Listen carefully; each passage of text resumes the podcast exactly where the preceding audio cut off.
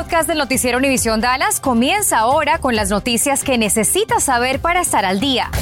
Infórmate de los principales hechos que son noticia aquí en el podcast del noticiero Univisión Dallas. Algunos padres de familia de una preparatoria en la ciudad de Dallas están protestando por la política de la escuela que hace obligatorias las vacunas en contra del coronavirus. Cintia Cano se encuentra en vivo desde Pleasant Grove con lo que sabemos al momento. Cintia. Se trata de la Escuela Católica Cristo Rey en Pleasant Grove y es que bajo esta nueva política de la escuela, los alumnos que no estén vacunados para este próximo lunes ya no podrán seguir como alumnos de esta institución, tendrán que buscar otra escuela. Platiqué con Virginia Castro, una madre que se opone a esta política de la escuela. Me dijo que ahora su hija que estudiaba aquí, pues ya no va a poder cumplir su sueño de graduarse de esta institución. Me dice que no es la única madre que se opone a vacunar a sus hijos. Asegura que un grupo de por lo menos 30 padres tampoco están de acuerdo. No es que estemos contra todas las vacunas, no es que quieramos, ¿verdad?, que todos miren nuestra decisión como una decisión correcta, claro. Nosotros queremos que cada quien respete la decisión de cada quien. quisiera que todos los, la escuela principalmente, yo no he ido de otra escuela en Dallas que esté haciendo lo que están haciendo ellos. Contactamos a la Escuela Cristo Rey que por medio de un comunicado nos dijo que la gran mayoría de su comunidad apoyaba la nueva política de requerir vacunas en contra del coronavirus y que esta decisión fue tomada para prevenir la propagación del virus que interrumpiría el aprendizaje en persona y que están muy contentos de que el 91% de los alumnos y maestros ya estén vacunados. Por su parte, la escuela dice que también respeta pues esta opción de que los padres eh, que no quieran vacunarse o a sus hijos, pero que esos padres tendrán que buscar otra alternativa. En punto de las 10 tendremos la reacción de pediatras locales ante esta nueva regla en esta escuela privada de Dallas. Compañeros. Bueno, y en el distrito escolar de Allen también hay molestia porque los padres de familia podrían ir a la corte acusados de no mandar a sus hijos a la escuela por temor precisamente al coronavirus. Tenemos un artículo detallado en nuestra página de internet univisiondfw.com.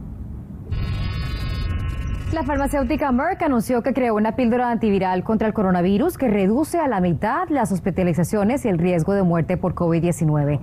Según la farmacéutica, solo el 7.3% de los pacientes que la tomaron fueron hospitalizados o murieron. Esto en comparación con el 14% de los pacientes a quienes les dieron un placebo.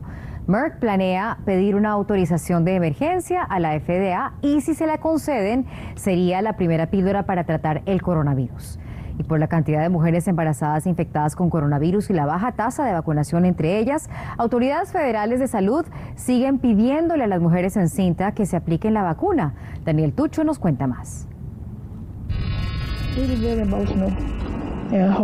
Emocionalmente duro fue para esta mujer tener que esperar meses para poder tener entre sus brazos a su hijo recién nacido. Ella terminó en coma en el hospital luego de contraer coronavirus. Dice que se sentía triste porque no podía crear un vínculo con él desde que nació. Esta madre de Houston dijo que no quería vacunarse contra la COVID-19 porque tenía temor de hacerlo embarazada. Una semana antes de dar a luz, se contagió. Y es la primera vez que lo tiene con ella desde julio pasado. Por casos como este es que los Centros de Control de Enfermedades lanzaron una alerta esta semana recomendando a las embarazadas a que se vacunen lo más pronto posible. Estamos hablando no de algo que usted le ponen hoy, se lo protege, lo protege mañana. No, estamos hablando de lo ponen hoy, demora semanas en desarrollar una defensa. Los CDC dicen que solamente el 31% de embarazadas lo ha hecho comparado con el 65% de las personas elegibles que sí se vacunaron. Actualmente se reportan más de 160 muertes de embarazadas que no se vacunaron, más de 22 mil hospitalizaciones y más de 125 mil casos. Le pregunté al doctor Neira por qué cree que muchas mujeres han decidido no hacerlo aún. No son las estadísticas, es la comadre, la vecina, el TikToker, que el niño sale no sé qué, que a mí me da no sé cuánto, que iba a escuchar voces. Entonces, ese es el problema. ¿Y qué hacer en esos casos para no hacerle caso a la comadre, al TikToker? Si el niño sale mal o si se le pasa algo, no se olvide ir a reclamar a la comadre No venga a, golpear la puerta del, hospital diciendo que quieren que le salgan a ustedes, salven a su, a su baby. En la alerta que lanzaron los CDC dicen que aquellas mujeres que hayan dado recientemente a luz estén intentando o planean quedar embarazadas y las madres lactantes, es importante que se vacunen cuanto antes. Agregaron que estudios confirman que no existe ningún efecto secundario en madre y bebé y por el contrario, no hacerlo es más riesgoso. Después el COVID afecta a los pulmones, entonces ¿qué pasa? Que el oxígeno de la mujer baja. ¿Qué hace? Eh, tenemos el niño que está desarrollándose con su cerebro nuevo. Obviamente el cerebro del niño no se va a poder desarrollar porque el niño va a recibir poco oxígeno.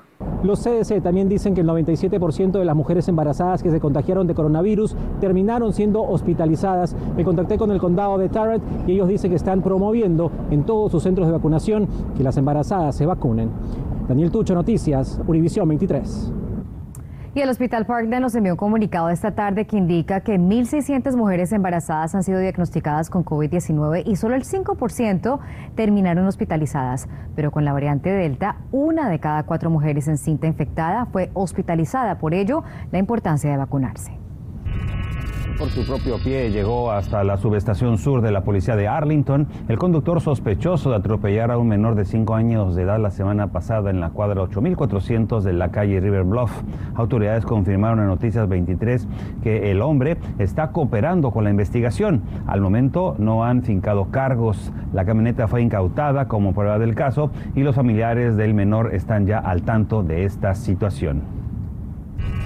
Una mujer transgénero de 21 años falleció baleada anoche en Arlington. Oficiales acudieron a la cuadra 1100 de Stone Trail Road, en donde hallaron a la mujer identificada como Kirla Priest Solomon, inconsciente dentro de un auto que estaba estacionado. La llevaron al hospital, donde fue declarada muerta. Actualmente las autoridades están investigando y revisando los videos de vigilancia para esclarecer este caso la policía de Dallas investiga otro caso de violencia armada en la calle Prada Drive. Esta mañana nos confirmó que un hombre recibió un balazo en la cabeza en un complejo de apartamentos poco antes de las 11 de la noche del jueves. Un testigo asegura que la víctima salió de su vivienda y 10 minutos después de que se había despedido escuchó el balazo y al salir se dio cuenta de lo sucedido. El hombre está recuperándose en el hospital, pero según la policía no está cooperando con la investigación. Estás escuchando el podcast del noticiero Univisión Dallas. Los abortos y el cuidado médico que conlleva este procedimiento se han detenido en nuestro estado. Esto fue lo que dijo un proveedor de abortos durante una audiencia ante un juez federal en Austin.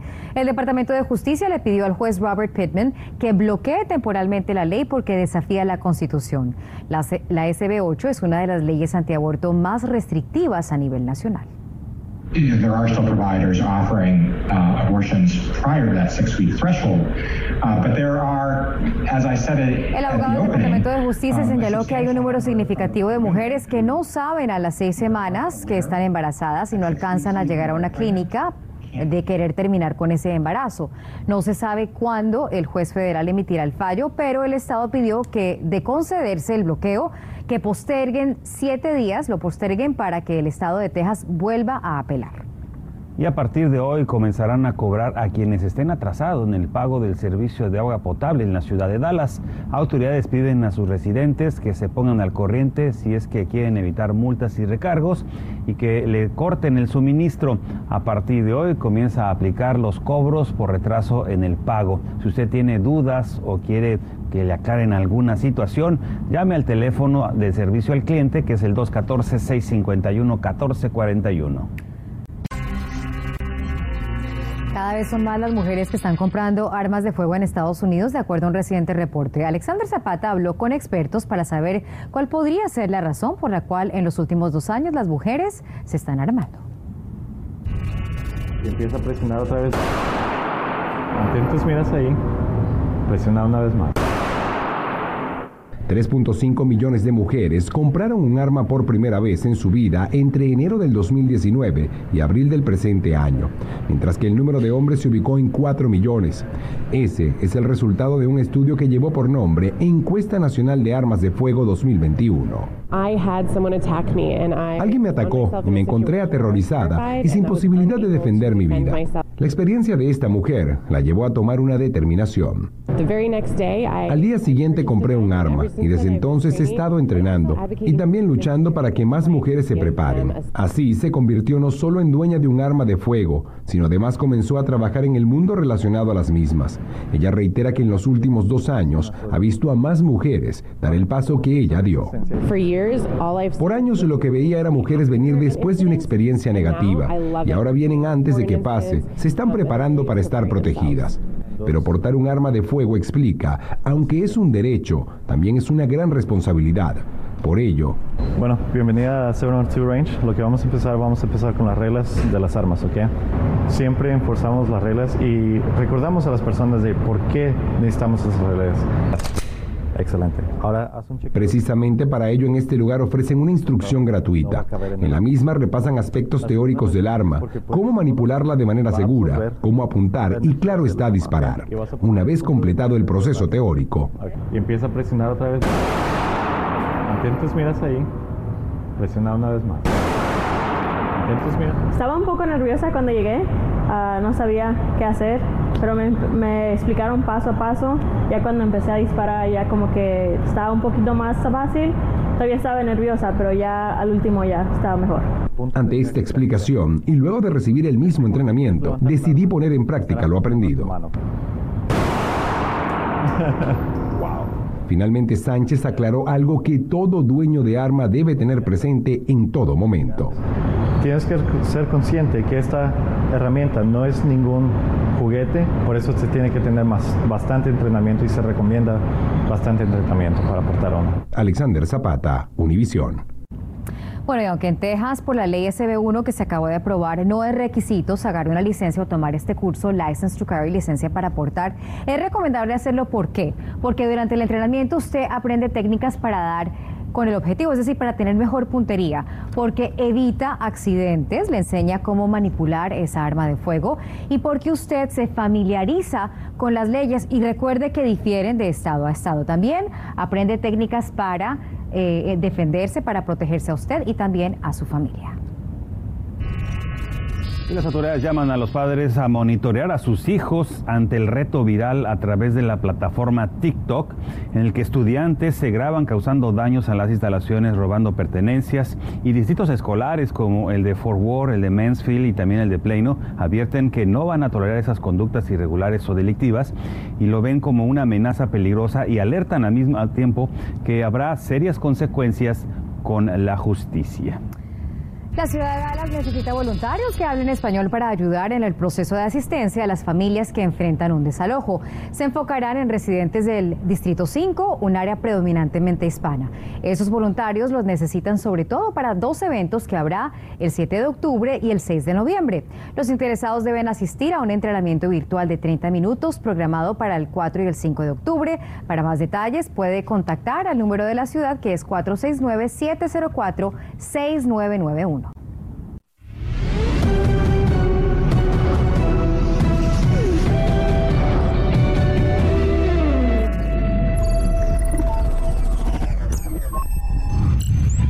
¿Qué tal amigos? Qué gusto saludarlos. Muy buenas tardes. Esta es la información deportiva más relevante hasta el momento. En la Liga Española, en la jornada 8, el Athletic Club derrotó 1 por 0 al Deportivo a la vez gracias al tanto de Raúl García al 44. El mismo García falló un penal a los 9 minutos de la primera mitad. Los Leones de San Mamés son décimos con 10 puntos, mientras que los de Álava son penúltimos con 13 unidades. Así que gran punto de los Leones en San Mamés. Y viajamos a Italia. Cagliari en el Unipol Domus igualó a un tanto frente al Venecia. Keita Valdé anotó y adelantó a los locales al minuto 19. El empate cayó en los minutos finales al 92. Gianluca Bucio se hizo presente. Cagliari es décimo octavo con cuatro puntos y Venecia ocupa el lugar 19 de la general con dos unidades. Turno de Francia, jornada 9 de la Ligue 1. Lens le pegó dos goles a cero al Reims gracias al doblete de Arnaud de Calimuendo, quien marcó al 45 y al 52. Con esta victoria, Lens es segundo lugar momentáneo con 15 puntos a 9 del líder Paris Saint-Germain, mientras que Reims es décimo primero con 3 unidades. Así que Lens, sin bajar el ritmo en la carrera por alcanzar a los de la capital francesa. Seguimos con información del viejo continente. Wolverhampton anunció a través de redes sociales que Raúl Alonso Jiménez sí estará en la convocatoria de la selección mexicana y regresará a tiempo para el duelo programado de Premier League. Con esto, el lobo mexicano regresará al Tri después de un año, pues su último juego fue el 17 de noviembre del 2020 frente a Japón. Fin de año y el servicio postal se prepara para los altos volúmenes de envíos que se incrementan durante la temporada navideña. Para ello necesitará más personal en sus filas. El sábado 2 de octubre organizará una feria del empleo en la oficina postal de Dallas de la Joe Paul Station, que se ubica en el 5521 de la calle Hampton Road en Dallas, desde las 9 hasta las 12 del mediodía para puestos de asistente de transporte de la ciudad. Ofrecen 18 dólares con 51 centavos la hora. Gracias por escuchar el podcast del noticiero Univisión Dallas. Puedes descubrir otros podcasts de Univisión en la aplicación de Euforia o en univision.com diagonal podcasts.